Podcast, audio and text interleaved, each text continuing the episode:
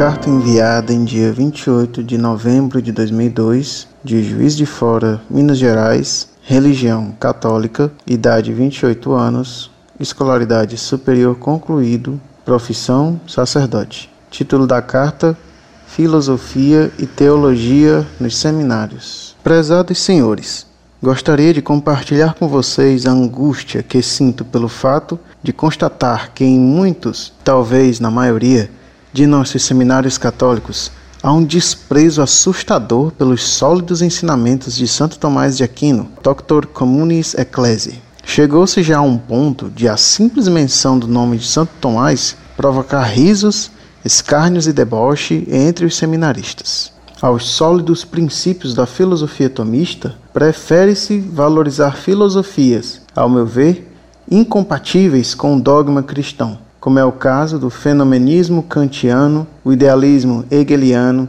o existencialismo ateu, irracionalismo nietzschiano, etc. Parece que não se percebe a contradição. No que se refere à teologia, gozam de grande reputação teses vazadas de sentimentalismo, historicismo ou modernismo, a trágica consequência do abandono da metafísica nos estudos teológicos. Sabemos que Santo Tomás é um guia seguro no estudo das disciplinas, quer filosóficas, quer teológicas, e seus princípios são vivamente recomendados pelo magistério. Por que dentro dos seminários há esse desprezo por Santo Tomás? A filosofia de Santo Tomás, ao meu ver, poderia salvar o mundo intelectual da grande crise que enfrenta, da crise da fragmentação, o que leva à crise do sentido, pois a razão se vê incapaz de abordar a totalidade e apontar para o saber teológico como a forma mais eminente de conhecimento, participação da sabedoria do próprio Deus. Mas por que a formação dos futuros sacerdotes não quer ver isso?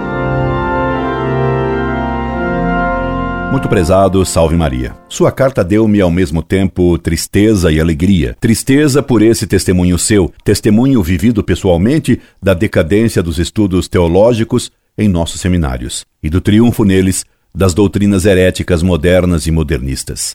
Alegria eu tive por ver que, apesar de toda a campanha organizada para destruir a fé, os hereges não conseguem abafar a graça de Deus que atuou e floresceu em sua alma, fazendo-o amar a verdade católica e a doutrina de São Tomás, que tão bem a explica. Sua carta me fez vir à mente um fenômeno que contemplei ainda outro dia ao passar por uma dessas avenidas de concreto armado e de asfalto, nas quais nenhuma vida pode medrar. Entretanto, vi eu, agarrada tenazmente a uma estreita fresta de uma pedra brutal de concreto, uma pequena planta que medrara, e na planta, uma flor. Seria quase impossível imaginar que vida pudesse nascer naquela pobre e rala terra, metida numa fresta de concreto. Entretanto, lá estava ela, a pobre plantinha balouçando ao vento e ao sol. Um pássaro levara até aquela terra uma semente? Mais provavelmente o vento, a brisa na qual Deus falava a Adão, o vento, símbolo do pneuma do espírito, impelir a semente até aquela fresta na parede estéril e hostil do concreto da avenida. O vento. O vento, única coisa que afagou a divina cabeça de Cristo Senhor crucificado, no calor abrasador da Palestina. O vento consolador de Deus na agonia.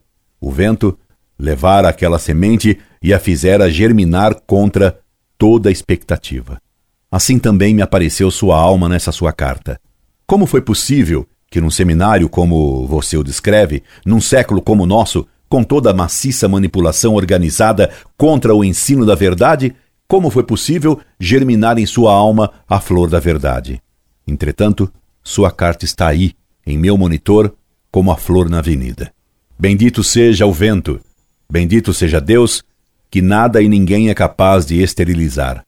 Bendita seja a Igreja Católica, Apostólica, Una e Santa.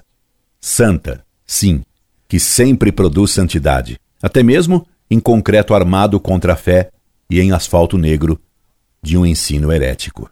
Que Deus Nosso Senhor permita que a flor da vocação sacerdotal se desenvolva até o fim em sua alma, para que Deus possa ter mais um sacerdote que, subindo o seu calvário, diga com fé e sinceridade de coração: Introibo ad altare Dei. Adeum letificat juventutem meam. Incorde Jesus Semper, Orlando Fedeli.